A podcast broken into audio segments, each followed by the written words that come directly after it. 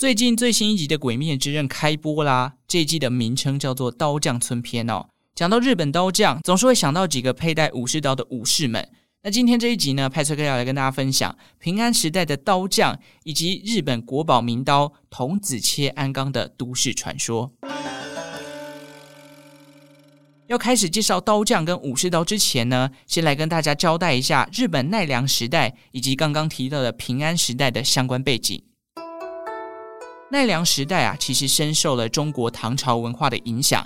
讲到唐朝，哎，攻上一下前面礼拜一这一集哦，有关于唐朝跟长安城的故事，欢迎大家可以去多多收听哦。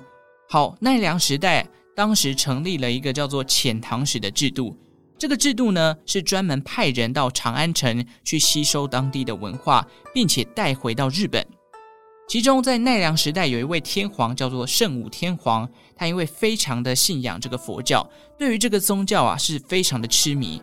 他在京城的东边呐、啊，还新建了一间寺庙，而这一间寺庙呢，也就是现在大家到奈良游玩的时候，很多的观光客都会去朝圣的东大寺。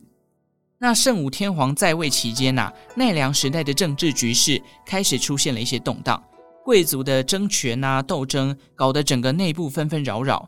那圣武天皇他解决的方式哦，就是再次的向佛教发愿，他希望这个国家啊可以国泰民安。那他怎么还愿呢？就是在各处新建相关的分寺，后续他还打造了一座将近五层楼高，也就是奈良的著名景点奈良大佛。而这座大佛呢，目前也放在东大寺里面。然而啊，佛教在这个天皇的扶植之下，让他们有了介入政治的管道。各个寺庙其实，在天皇的这个强力吹捧之下呢，都握有大笔的土地跟财产，也就是他们的影响力都越来越大了。那在圣武天皇之后啊，有一位叫做孝谦天皇，他比这个圣武天皇更加痴迷于佛教以及中国的儒家思想。在孝谦天皇在位期间，他还非常宠幸一位名为道进的僧侣，更册封他为大臣。那可想而知的就是，这位道进啊，他可能就传输了一些宗教的观念或者是一些预言，影响到了这个天皇的一些判断力。我们可以说，宗教的力量在这个时候已经凌驾于贵族之上了。那政治社会的风气呢，也因为这个宗教里面人为的加油添醋的怪力乱神，导致越来越恶化了。时间来到奈良时代的末期，政局呢完全没有转好，贵族的斗争越来越严重。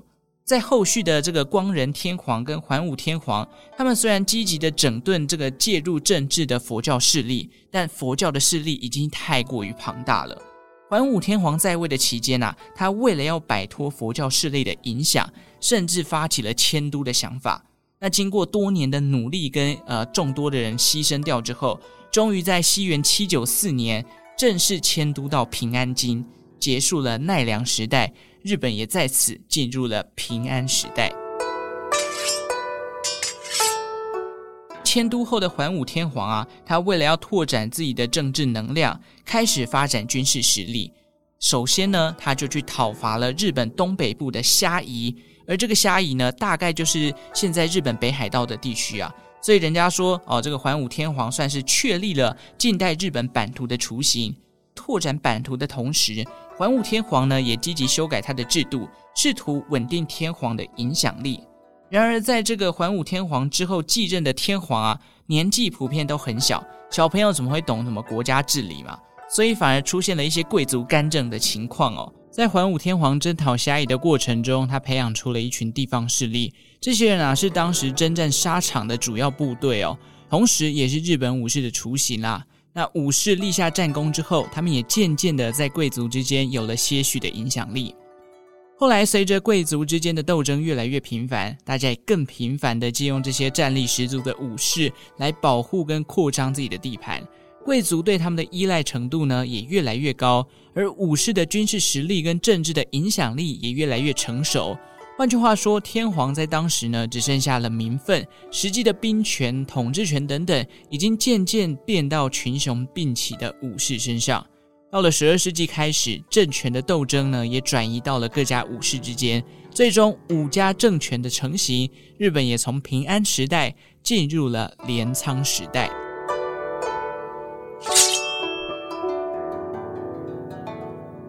讲回到刀的部分，其实，在平安时代早期的刀哦，由于受到这个中国唐代的影响，在中国唐朝的刀呢，主要都是比较直立式，就是直刀啊，没有像现在武士刀可能有微弯曲。是后来在日本慢慢有刀匠将他们的这个武士刀打造成有点微弯的感觉。至于前面有提到一把刀叫做童子切鞍钢嘛，它到底是一把什么样的刀？为什么它可以变成日本的国宝呢？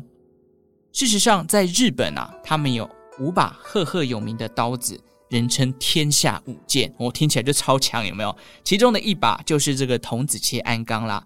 目前呢，它也被收藏在东京国立博物馆内。那我们来把这把刀的名称稍微的拆解一下、童子切鞍钢可以分成童子切跟鞍钢。前面这个童子切的名称由来啊，后面会跟大家补充。我们先来讲一下鞍钢的部分。鞍钢啊，其实是打造这把刀的刀匠，他的名字，他的全名呢叫做大原鞍钢。他是生活在平安时代，大概生活的地点是现在鸟取县中部的地方。相传呢，他是平安时代赫赫有名的刀匠。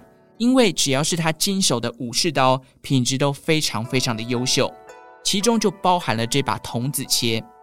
那有关于童子切的名称由来啊，这故事是这样子的：相传平安时代中期呢，有一位大将叫做源赖光，他奉当时的天皇一条天皇之命，去讨伐日本三大妖怪之一的酒吞童子。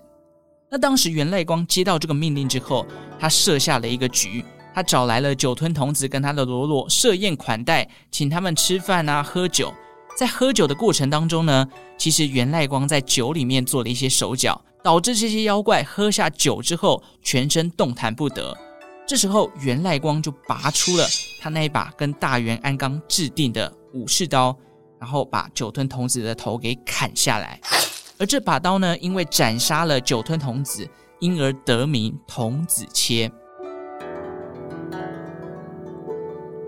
好，所以到这边大家就大概知道童子切鞍钢的一个啊都市传说是怎么来的哦。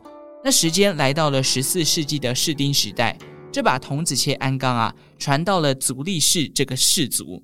其实足利氏哦本来就跟源赖光的源氏有一点血缘关系了，两者可以算是一个堂兄弟的概念啦。后来世代的流传哦，直到战国时代的后期，这个足利幕府灭亡了。这把童子切呢，几经转手，跑到了这个非常有名的丰臣秀吉的手上。那根据维基百科的说法哦，这把刀在江户时代曾经被拿来测试它的锋利程度。测试的方法是这样哦，当时呢有六名死囚的尸体被叠在一起，变成一个小山嘛。结果呢，哦，行刑者一刀下去。不仅呢，这六具尸体都被童子切鞍钢划开了，甚至童子切鞍钢的刀身啊，还像是完全没有阻力的直击到了地板，发出了“吭”的声音，可见这把刀有多锋利哦。到了近代，童子切鞍钢呢，受到了日本文化的重视，被日本文化财产保护法给保护起来。一九六二年，由日本文化厅的前身文化财产保护委员会向当时的收藏家买回了这把名刀。也就是在日本政府介入之前，其实童子切鞍钢啊是流落到了这个日本古董商啊、收藏家的这个呃收藏里面了。但是在日本中央买回这把刀之后，它就晋升为国宝了。而这个日本国宝现在就进入了日本国立东京博物馆的这个典藏里面。那我们来讲一下这个童子切鞍钢的外观哦。据说它的刀身的长度有八十公分。其实这个八十公分呐、啊，大概就是一把武士刀的平均长度。这么长的刀，像我这种笨手笨脚的人，如果拿在手上，可能拔出来的时候，已经在自己的手臂上划伤了哦。更何况它又那么锋利，真的是原本要杀人的，结果不小心就把自己切腹了都有可能哦。那说实话，这一次做这一集才发现哦，东京博物馆里面好像收藏了蛮多把日本的名刀哦。其实打造名刀这个技能，已经成为了日本一项非常重要的工艺了。当然，这个时代跟以前的时候，刀匠的数量一定是越来越少。毕竟现在武士刀已经变成是一种艺术品了。我又不得不佩服一下日本的职人，他们还是几乎以手工的方式打造哦，品质当然是没有话说。童子切鞍钢呢，我们来想一下，从我刚刚这样介绍下来，平安时代就出现了，好歹也有个一千多年的历史了吧？你看这把刀可以经过千年不坏，保留下来，然后现在还能变成国宝，可见它的这个。呃，设计的品质啊，跟它的耐用程度。如果有机会到日本的话，搞不好可以去日本东京博物馆看一下这几把名刀的感觉。毕竟我今天只介绍了一把童子切鞍钢，但事实上，这个刚刚提到的天下五剑，每一把剑都有他自己的故事，跟打造这把刀的刀匠背后的传奇故事。我就觉得哦，这些神话就让这把刀的这个能量感觉又更为丰富了。OK，以上就是这一次简单介绍了一下刀匠以及天下五剑当中的其中一把，它的传说以及由来啦。虽然跟鬼灭的关系不大，还是希望大家呢哦听完这集可以有一点点的收获。那今天节目到这边，感谢大家的收听，我们下次再见喽，拜拜。